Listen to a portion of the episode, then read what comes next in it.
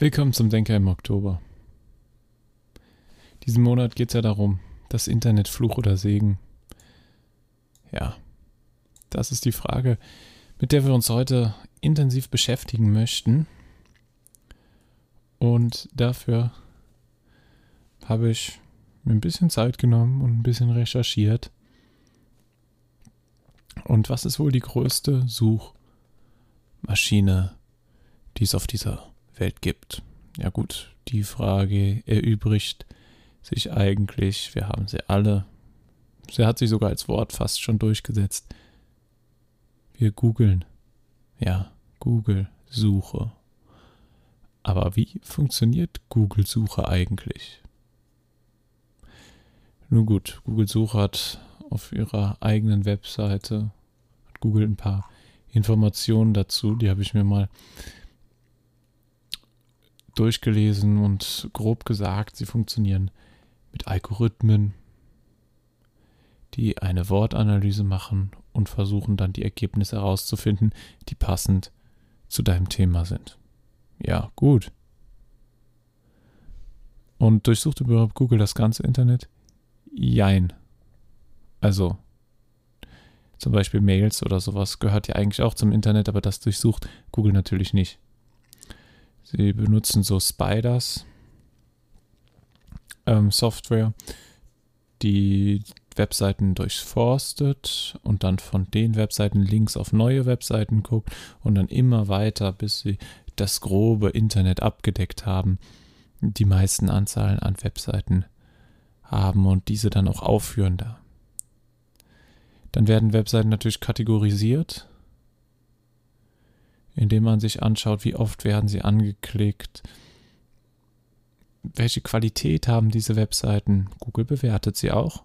Und wenn deine Webseite eine hohe Qualität laut Google hat, laut den Algorithmen, hast du auch eine Chance, höher gerankt zu werden. Aber, das sagen sie ausdrücklich, haben sie ausdrücklich geschrieben und gesagt in einem Erklärungsvideo, sie ranken keine Webseiten mit per Bezahlung. Also du kannst nicht bezahlen und dafür höher gerankt werden. Sie haben durchaus Werbung, aber die sollte gekennzeichnet sein bei einer Suche. Wenn ich jetzt zum Beispiel irgendwas eingebe, zum Beispiel Podcast in Google, das mache ich jetzt mal gerade, dann sehe ich, da kommt, da kommt, jo, hier überraschenderweise keine Werbung. Doch, nee. Genau, sie haben hier die Übersichtsseiten, die sie selbst erstellt haben. Dann kurz, ja genau, die kurze Übersicht über das Thema. Wikipedia wäre hier zum Beispiel das erste. Gut, jetzt überraschenderweise keine Werbung oder habe ich hier einen Adblocker drin? Das kann natürlich auch sein. Ne, eigentlich nicht. Ah. Gut. Aber wie gesagt, Werbung kommt nur, wenn sie denken, dass es hilft. Naja. Aber trotzdem hört sich doch erstmal alles gut an. Was ist das Ziel der Suchmaschine? Die Mission, das Internet erreichbar zu machen man würde sonst keine Webseiten finden. Ohne Suchmaschinen würde es extrem schwer, auf passende Webseiten zu kommen. Das ist ganz klar. Dem würde ich auch nichts ähm, Großartiges entgegnen. Die Suchmaschinen sind notwendig fürs Internet, aber wir wollen das Ganze ja auch kritisch betrachten. Wir haben gesehen, dass in dem Fall exemplarisch haben wir Google rausgenommen. Es gibt natürlich auch noch andere um sie mal zu erwähnen, andere Projekte mit Web Search, zum Beispiel, was ich da herausstellen würde, auch ein sehr transparentes Projekt ist Ecosia als Suchmaschine, diese mit dem die Bäume pflanzen wollen. Auch nicht schlecht und sie haben auch erklärt, wie es funktioniert. Ihre Webmaschine, aber im Endeffekt funktionieren sie alle ähnlich. Aber ja, Google hat halt auch um seine Web Websuche ein eigenes Interface, ein eigenes, eine eigene Ökonomie aufgebaut. Mit Google Mail, mit YouTube, mit Google Maps und so weiter, Google Ads. Also die verdienen schon genug durch Werbung und ähnliches. Da ist die Websuchmaschine lang nicht mehr das eigentliche Standbein, was Google für Umsätze macht. Das ist astronomisch die Höhen. Aber es soll jetzt auch gar nicht so großartig über Umsätze gehen, sondern über die Websuche allgemein und was sind die Gefahren, was sind die Vorteile. Auf jeden Fall, das Internet wird uns zugänglich gemacht. Ja gut, es wird, dann haben sie gesagt, es werden nur Werbung, für die man sich wirklich interessiert, angezeigt. Ja, interessanter Punkt, über den es sich lohnt, einen kurzen Moment nachzudenken und ihn zu hinterfragen. Es wird nur Werbung angezeigt, die sich lohnt für dich. Naja, damit wird der Reiz erhöht. Es wird passende Werbung zu dem, was du gesucht hast, angezeigt. Also ist die Chance höher, dass du es kaufst. Oder was auch immer die Werbung. Ja, meistens irgendwo am Ende irgendwo Geld ausgeben. Irgendwo muss das Geld ja wieder reinkommen für die Werbung. Interessant, aber da hat Google Ads auch eine ganz eigene Politik. Es gibt nämlich auch die Ads, du bezahlst nur, wenn geklickt wird für deine Werbung und so weiter und so fort. Ja. Interessant, aber manipulativ auf alle Fälle. Auf alle Fälle. Das ist einfach nur Gewinnmaximierung, könnte man sagen. Manche sagen, ja gut, aber dann kommen ja nur Werbung, für die ich mich interessiere. Aber die Wahrscheinlichkeit, dass du dann da was kaufst, ist nochmal höher. Und woher will Google wissen, ob du dich überhaupt dafür interessierst oder ob das nur eine zufällige Suche war? Ja. Die Internetsuche. Das Ranking-System ist natürlich auch fragwürdig. Wobei man natürlich zugeben muss, irgendwie muss gerankt werden irgendwie müssen die Webseiten angezeigt werden in einer Suchmaschine und irgendeine Webseite ist immer ganz oben. Und dass das nicht per Zufall gemacht wird, ist auch klar, weil manche Webseiten sind im Denken der Allgemeinheit relevanter als andere. Ob das nun richtig oder falsch ist, ist die Frage. Es ist auf jeden Fall angenehmer für den Nutzer wenn es eine Möglichkeit gäbe, das auszustellen, fände ich gar nicht mal so schlecht. Aber gut, das Nutzungserlebnis wird damit natürlich massiv verbessert. Aber manipulativ kann da natürlich deutlich erhöht werden, dass das angezeigt wird, was du willst. Oder was sie wollen, dass du willst, was du nachher denken sollst. Ja? Bisschen kritisch muss man auch das fragen. Ranking-System klar, aber große Gefahr, die sich dahinter verbirgen kann, verbergen kann, hinter so ein Ranking-System. Weil, wenn wir uns nur mal die Ausmaße davon ansehen, wie manipulativ das sein kann. Und wir sind hier noch nicht einmal auf der manipulativen Ebene wo es richtig abgeht.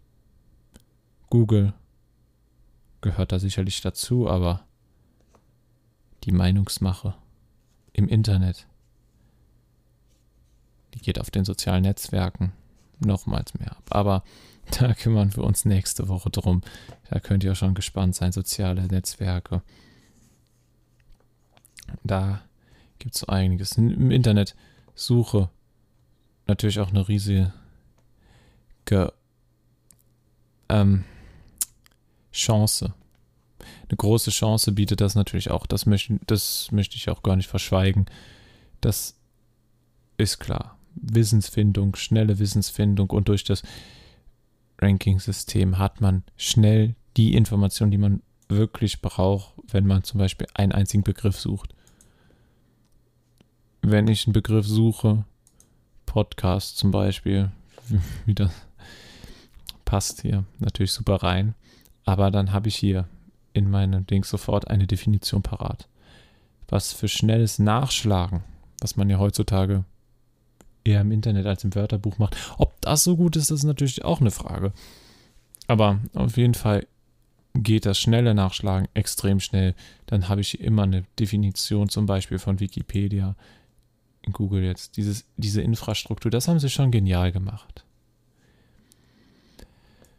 Aber so eine Suchmaschine wie Google ist ja nicht mehr nur Google. Ecosia oder ach, die anderen Suchmaschinen, ich möchte jetzt nicht so, nicht so viel, natürlich gibt es auch noch andere Bing. Was gibt es noch? Yahoo-Suche oder sowas, aber das ist alles, die sind mittlerweile so irrelevant geworden, weil Google einfach hier den Markt wirklich ein Monopol drauf hat. Aber wie gesagt, sie haben es auch geschickt gemacht, weil sie haben ihr ganzes Ökosystem um ihre Suchmaschine gebaut. Und wenn man ihren Browser oder den Browser deiner Wahl aufmacht und du kommst auf die Google-Suchseite, ja, du hast da sofort Links, gerade wenn du auch noch Chrome benutzt, was natürlich niemand dazu verpflichtet wird. Man kann natürlich auch andere Browser benutzen. Es gibt gute Alternativen. Aber ist, Chrome ist halt der meistgenutzte Browser, wenn man sich das mal anguckt die Statistiken zur Browsernutzung, dann sieht man, dann sprechen diese eine klare Sprache. Ich glaube aber, das war jedem klar. Wenn man Browsernutzung ähm,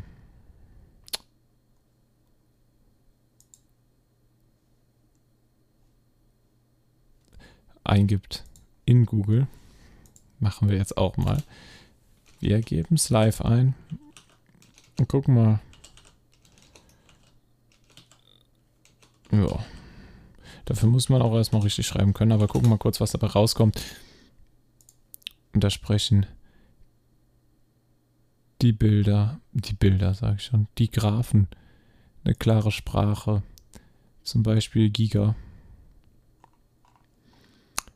hat eine Statistik von Statista mm, auf ihrer Webseite. Die geht bis 2017 und das hat sich jetzt bestimmt nochmal verstärkt, gehe ich davon aus. Und da sehen wir Chrome. Markteinteil von 2008 an. Ne, 2009, Entschuldigung, 2009, Januar, 2009 fängt sie ein. An hatte Chrome einen Markteinteil von 1,4 Prozent Edge hatte damals noch natürlich vorinstallierter Browser von Microsoft 65,4%. Wir haben jetzt fast zehn Jahre später in der Statistik 2017 Chrome 63,2%, 14% nur noch von Mike, äh, Mozilla, Firefox und 9,3 von Edge. Das sind der drei, dieser Dreiervergleich. Und die anderen sind irrelevant praktisch.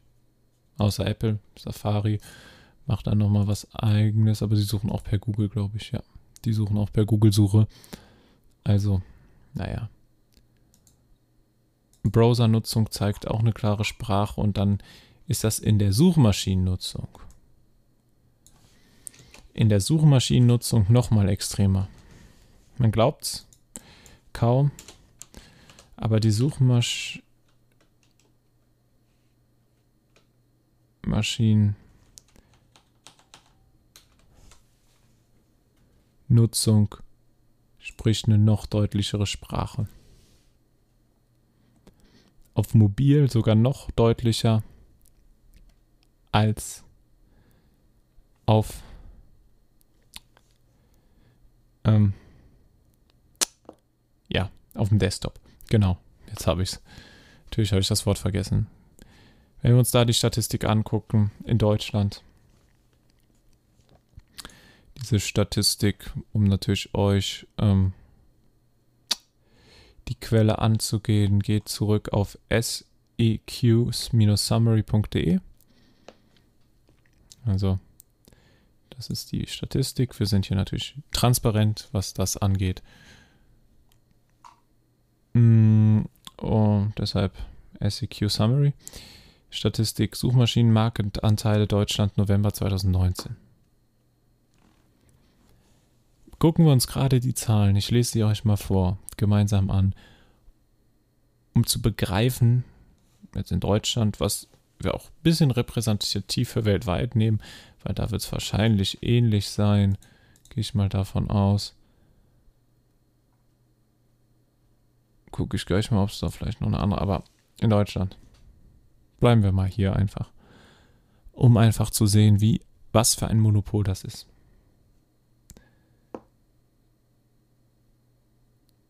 Es wurden hier vier Suchmaschinen, die vier größten, angezeigt. Und wie groß ist der Marktanteil? Google. Ihr könnt es euch schon denken. Wir haben gerade gesehen, 2017 Chrome 68% Oder, nee, äh, 68% jetzt. Rede ich hier schon Quatsch.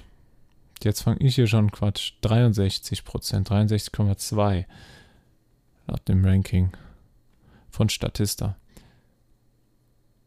und die Suchmaschinennutzung von Google. Wenn die Browser schon so hoch ist, aber die ist nochmal deutlich höher. 90,4% auf dem Desktop und mobil 98,26%. Ja.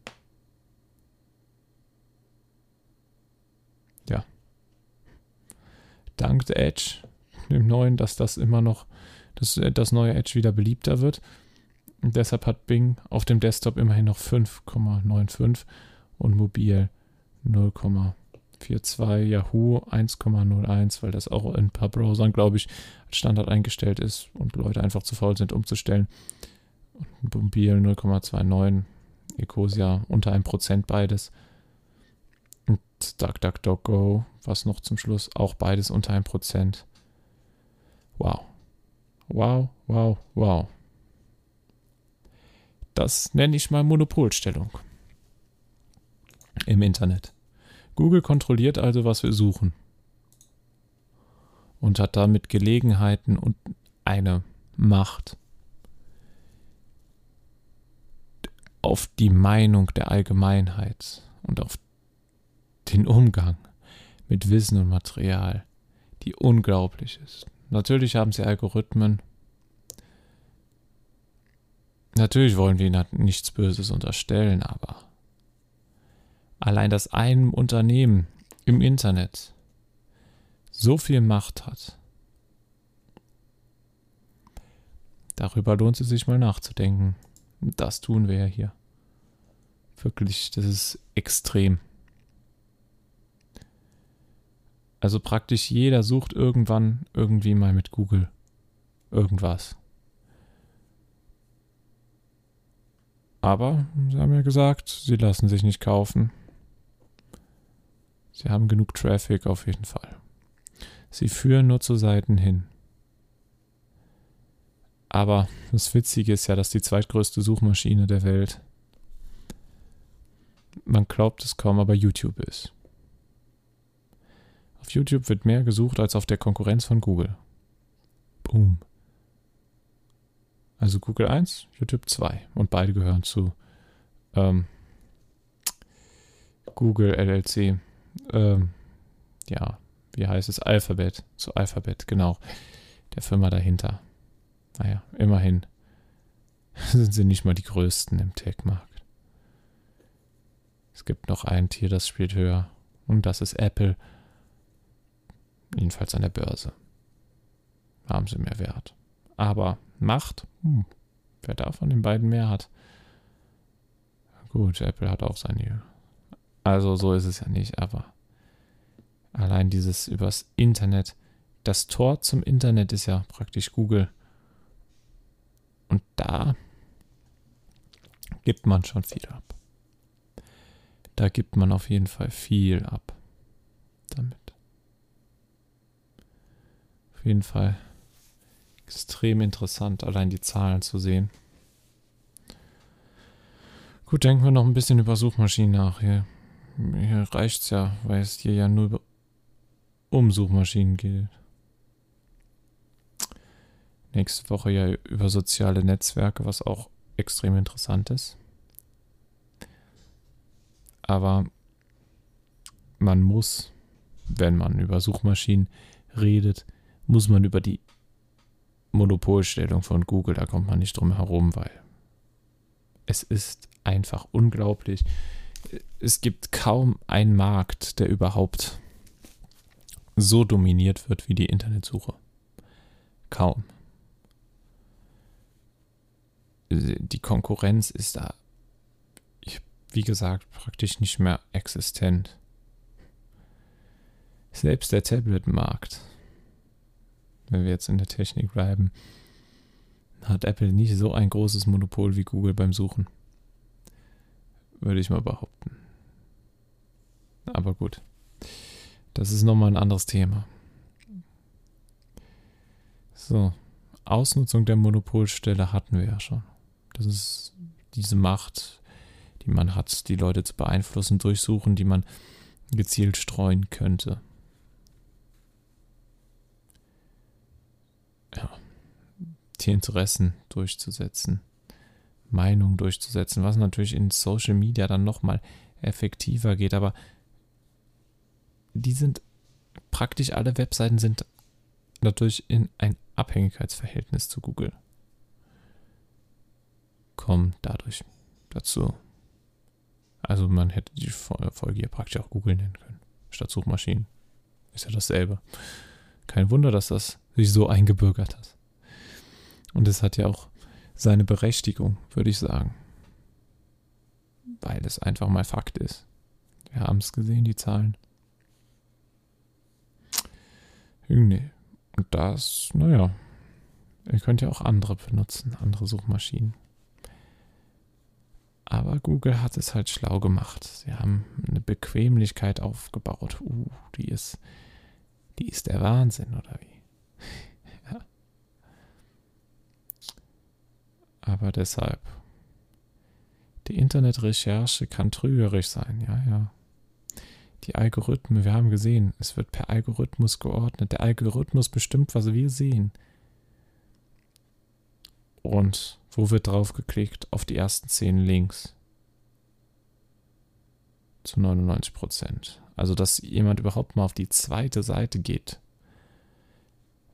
beim Suchen. Das ist schon extrem selten. Deshalb die ersten Links sind das, was uns vorgegeben wird und das, worauf wir klicken. Glaubt mir, das ist das, worauf wir klicken. Und ja, ist er so gut, dass Google die Macht hat, uns zu sagen, was wir uns angucken sollen? Sie machen es ja nicht aktiv, sie machen es passiv. Weil wir einfach faul sind.